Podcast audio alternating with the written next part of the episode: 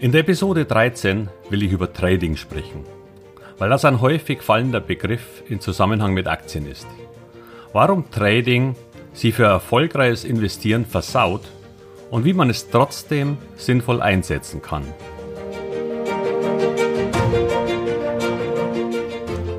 Herzlich willkommen, moin und Servus beim Podcast Aktien verstehen und erfolgreich nutzen.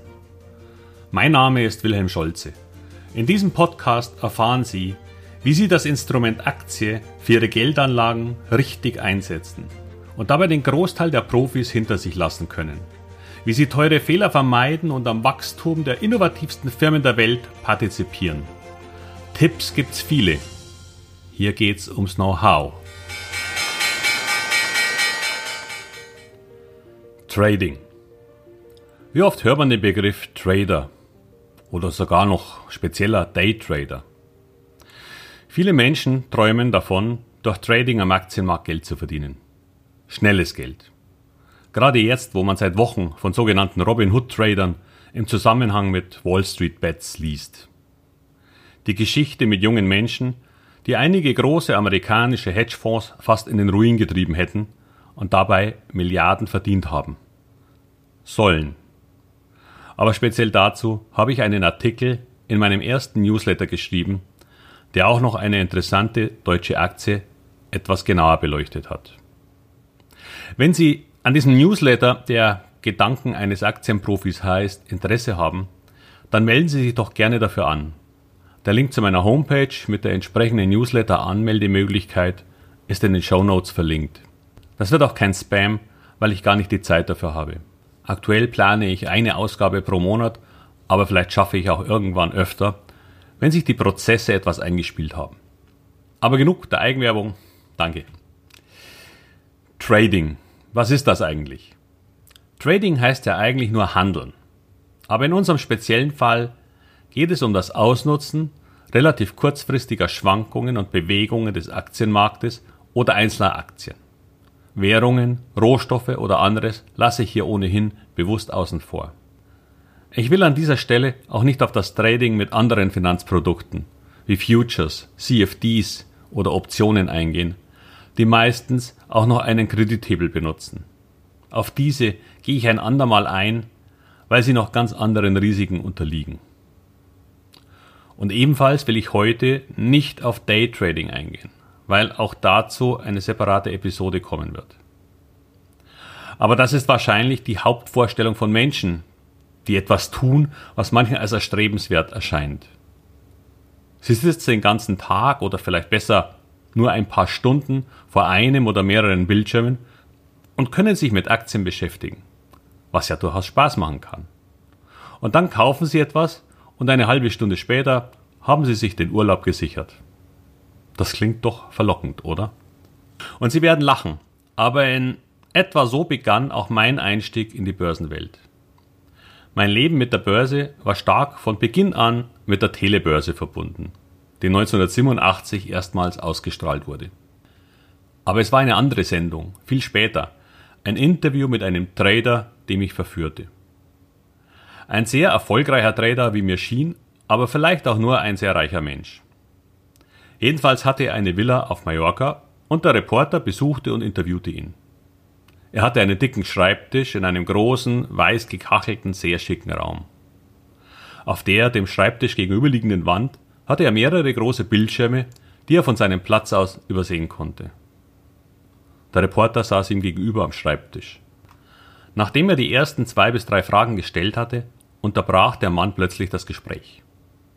Denn er blickte auf einen der Monitore und sagte zu dem Reporter, einen Moment bitte, und griff zu seinem Telefon. Er gab irgendwelche kryptischen Orders zu einer Dollarspekulation, legte auf und setzte das Interview einfach fort an der Stelle, an der er unterbrochen hatte.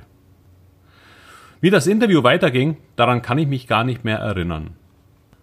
Aber an eines kann ich mich sehr gut erinnern. Nach circa 20 Minuten unterbrach dieser reiche Mensch das Gespräch wieder griff ein weiteres Mal zum Telefon, sprach etwas und legte auf. Der Reporter fragte, und was war das jetzt? Darauf sagte er, das waren 60.000 Mark Gewinn. Als ob das das Natürlichste von der Welt wäre. Wow. Von da an wusste ich, dass ich irgendwas mit Börsen machen möchte. Leider weiß ich aber nicht, ob dieser Typ nicht inzwischen pleite ist. Denn Währungsspekulationen sind der größte Irrsinn, den man tun kann. Und wahrscheinlich schafft es nur ein Zehntel Promille derer, die das probieren, davon zu leben. Wenn überhaupt. Und beim ahnungslosen Aktienhandeln in kurzen Zeiträumen ist das nicht anders. Ich weiß das, weil auch ich anfangs geglaubt habe, das ist der Weg zum schnellen Geld. Und ich saß ja dann quasi auch noch an der Quelle. Jede Information in Sekunden auf dem Bloomberg-Rechner, das ist ein spezielles Informationssystem für Profis, das richtig viel Geld kostet, das muss doch gehen. Wie falsch ich lag. Ich konnte mir die anfänglichen Verluste nur leisten, weil ich keine Familie hatte. Lehrgeld sozusagen. Und Lehrgeld ist gar nicht mal schlecht, wenn man jung ist und nicht davon abhängig. Aber erstens sind die meisten meiner Zuhörer nun über diesen Status hinaus und zweitens ist es doch viel besser, sie lernen von anderen und haben die das Lehrgeld bezahlen lassen. Naja, mich in diesem Fall. Da fällt mir gerade ein Bonbon eines unbekannten Autors ein, das ich kurz loswerden möchte. Wie kommt man zu einem kleinen Vermögen? Indem man mit einem großen beginnt. Ich will Ihnen hier keinesfalls Angst machen und Sie von der überlegten Investition in Aktien abhalten. Im Gegenteil. Ich will Sie nur vor ein paar Fehlern bewahren, die, wenn Sie sie einmal gemacht haben, die Rückkehr zu vernünftigem Investieren fast unmöglich machen. Warum? Weil wenn Sie ein paar Mal diesen Kick erlebt haben, dass Sie durch den Kauf einer Aktie in wenigen Tagen Ihr Geld verdoppeln, wie das bei GameStop der Fall war, dann werden Sie wahrscheinlich nie wieder das Interesse an quasi langweiligen 20 bis 30 Prozent im Jahr Aktien zurückerlangen. Warum soll ich in sowas investieren, wenn es doch so viel heißere und schnellere Zocks gibt? Und klar, wenn man das immer so schaffen würde, dann gäbe es dagegen noch nicht mal was zu sagen.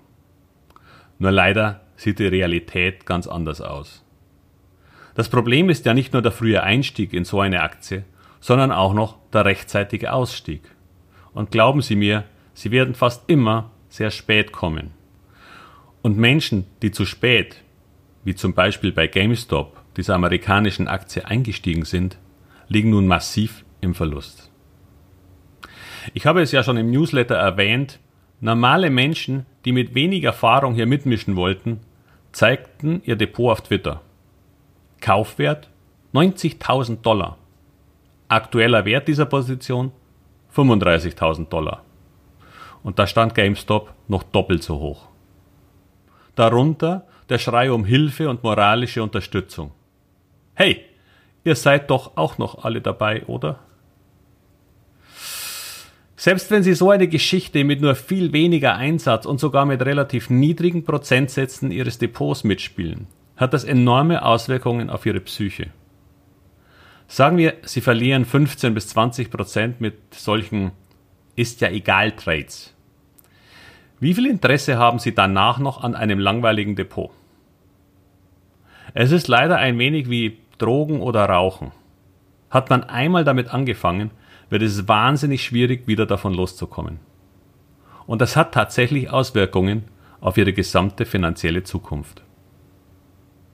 Denn entweder sie verspielen ihr gesamtes zur Verfügung stehendes Anlagekapital oder sie verlieren sogar schon vorher das komplette Interesse an Aktien. So ging es übrigens viel nach dem Zusammenbruch des neuen Marktes im Jahr 2001 und 2002. Ich kenne einige, für die Aktien seit nun fast 20 Jahren ein rotes Tuch sind und die nun durch die Negativzinsen überall in eine echte Bredouille kommen. Daher meine Bitte, beziehungsweise mein Rat, naschen Sie nicht einmal von dieser Kost. Außer Sie sehen das Ganze als eine Art Spiel und Sie haben Vergnügen daran. Das ist was anderes. Allerdings wird das Vergnügen wahrscheinlich eher kurzfristiger Natur sein. Verstehen Sie mich jetzt bitte hier nicht falsch. Ich sprach von Kurzzock-Trading. Es geht hier überhaupt nicht darum, auch mal ein paar Prozent in eine Tesla zu stecken. Auch das war vor nur einem Jahr durchaus als eine Art Wette zu betrachten. Aber da steht eine langfristige Idee dahinter. Das ist was völlig anderes Und das ist sogar etwas, wo wir durchaus hinwollen. Also nicht jetzt Tesla kaufen bitte. Obwohl ich die Aktie aktuell ebenfalls für überteuert halte, mache ich garantiert keine Wette darauf, dass sie fallen muss. Aber das jetzt nur mal nebenbei. Eines möchte ich zum kurzfristigen Trading noch sagen. Es ist abgesehen von Geld auch ein emotionales Verlustgeschäft. Schon in einer der Anfangsepisoden habe ich ja auf diesen psychologisch erwiesenen Effekt hingewiesen, dass Verluste emotional doppelt so stark wiegen wie Gewinne. Haben Sie also ebenso oft Verlust wie Gewinntrades, werden Sie emotional unzufrieden sein, obwohl Sie gar kein Geld verloren haben. Leider gilt das aufgrund dieses Effektes sogar, wenn Sie deutlich öfter gewinnen als verlieren. Und das ist doch richtig blöd, oder? Sie gewinnen Geld, aber ärgern sich im Durchschnitt. Das ist übrigens auch ein Grund, warum ich Ihnen empfehle, höchstens einmal pro Woche auf Ihr Aktiendepot zu schauen. Wenn überhaupt. Denn die Börse schwankt nun mal. Und das heißt, dass wenn der Markt mal ein paar Tage fällt, auch viele Ihrer Aktien fallen werden. Und wenn Sie sich das auch noch jeden Tag ansehen, dann verlieren Sie den Spaß daran. Ich möchte auf diesen Punkt nochmal sehr explizit hinweisen. Wir sollten das als wichtigstes Ziel immer im Auge haben. Das Investieren in Aktien soll Ihnen nicht nur finanzielle Unabhängigkeit und eine bessere Altersvorsorge bringen, sondern auch emotionale Zufriedenheit. Denn wenn Sie diese durch die permanente Auseinandersetzung mit kurzfristig negativen Bewegungen verlieren und in eine Art Dauerstresssituation kommen, dann kann es leider sein, dass Ihnen Ihr ganzes Aktienvermögen im Alter gar nichts mehr bringt. Ich hoffe, Sie können diese Gedanken nachvollziehen. Okay, diese Aussage, dass Sie sich Ihr Depot nicht so oft ansehen sollten, bedeutet nicht, dass Sie sich nicht mit Ihren Aktien beschäftigen sollen. Es gibt Finanzseiten, die Ihnen nach Anmeldung ermöglichen, eine Watchlist, also eine Art Beobachtungsliste von Aktien zu erstellen. Und auch für deren Nachrichten. Diese kann nun sowohl genau die Werte in Ihrem Depot beinhalten oder auch zusätzlich ein paar Aktien, die Sie vielleicht nur beobachten wollen, ob es hier was Neues gibt. Ich werde dazu und zu diversen anderen von mir genutzten Seiten eine Download-Möglichkeit erstellen. Geben Sie mir da bitte noch ein oder zwei Wochen Zeit. Es wird eine Art Cheat Sheet, also ein Spickzettel sein, mit meinen Favoriten zu Informationen und zu verschiedenen anderen Diensten, die alle kostenlos sind ich werde es Ihnen im Podcast ankündigen, sobald ich es fertiggestellt habe. Aktientrading richtig.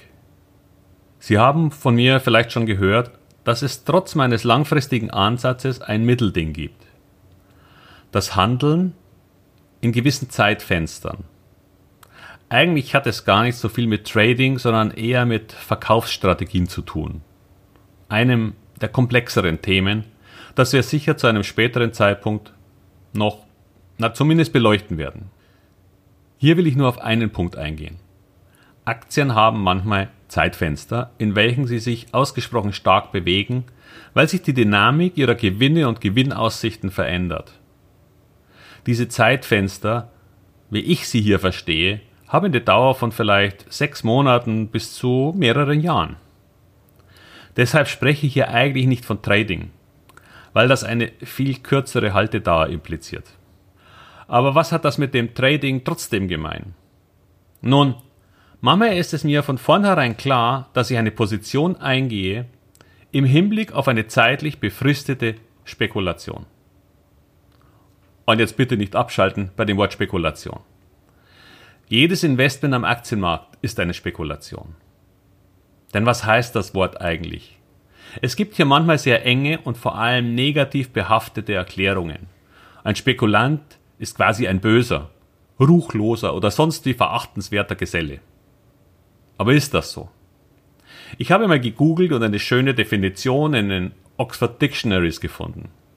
Da heißt es, Spekulation ist ein Geschäft, bei dem man auf Gewinne durch zukünftige Veränderungen von Preisen hofft. Ist es nicht genau das, was wir beim Investieren tun?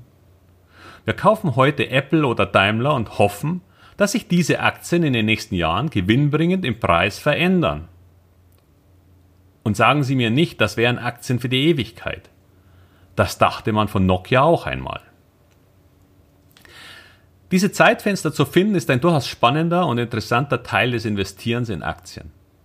Sehen Sie, ich glaube, auch Firmen wie Biontech oder CureVac haben aktuell ein passendes Zeitfenster. Vielleicht muss man das alles in einem halben Jahr oder Jahr neu evaluieren, weil sich diese Firmen mit dem Geld, das sie jetzt verdienen, völlig neu aufstellen.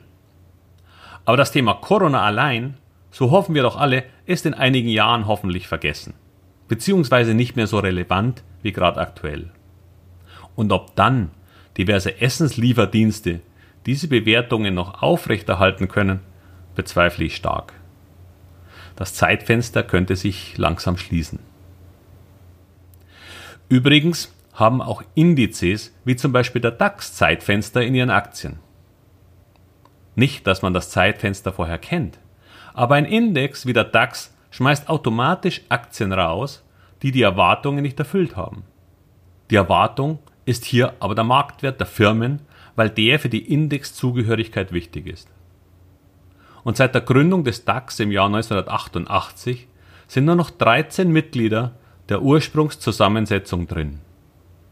Sie hatten also begrenzte Zeitfenster. Das ist übrigens einer der Vorteile von ETFs und Index-Investing. Nicht nur die Diversifikation an und für sich, sondern auch der Automatismus, der Loser-Aktien zwar spät, aber am Ende doch aussortiert. Eine Art natürlicher Evolution. Schon ein Vorteil. Obwohl ich natürlich den Anspruch habe, das schneller zu erkennen und vorher zu reagieren. Also spekulieren halt. Ich hoffe, ich konnte Ihnen wieder ein paar interessante Einblicke ins Aktiengeschäft geben und habe Sie nicht gelangweilt mit meinen eigenen Anekdoten. Ich hatte vor ein paar Tagen eine kleine Umfrage in meiner zum Podcast gehörenden Facebook-Gruppe erstellt. Ich wollte wissen, wie Sie auf meinen Podcast aufmerksam geworden sind. Es ging mir auch darum festzustellen, ob zum Beispiel Facebook-Werbung dafür einen signifikanten Einfluss hat. Dem ist aber scheint nicht so. Nur eine Person kam darüber, obwohl ich schon bald 1000 Linkklicks auf meine Webpage bekommen habe. Der Großteil fand mich über die Suchen in den jeweiligen Podcast-Kanälen und so einige kamen auch über Empfehlungen. Und das fand ich besonders spannend und nett. So wie auch inzwischen mindestens ein Dutzend oder mehr sehr freundliche und bestätigende E-Mails, wofür ich Ihnen sehr dankbar bin. Ich würde diesen Podcast gern weiter wachsen lassen und daher meine Bitte an Sie. Wenn Sie zufrieden mit dem bisherigen Inhalt sind oder es Ihnen Spaß macht, dann freue ich mich über jede Weiterempfehlung Ihrerseits. Kann ja im Freundeskreis bleiben. Dafür schon mal herzlichen Dank an Sie für Ihre Mühe. Bis zum nächsten Mal, Ihr Wilhelm Scholze.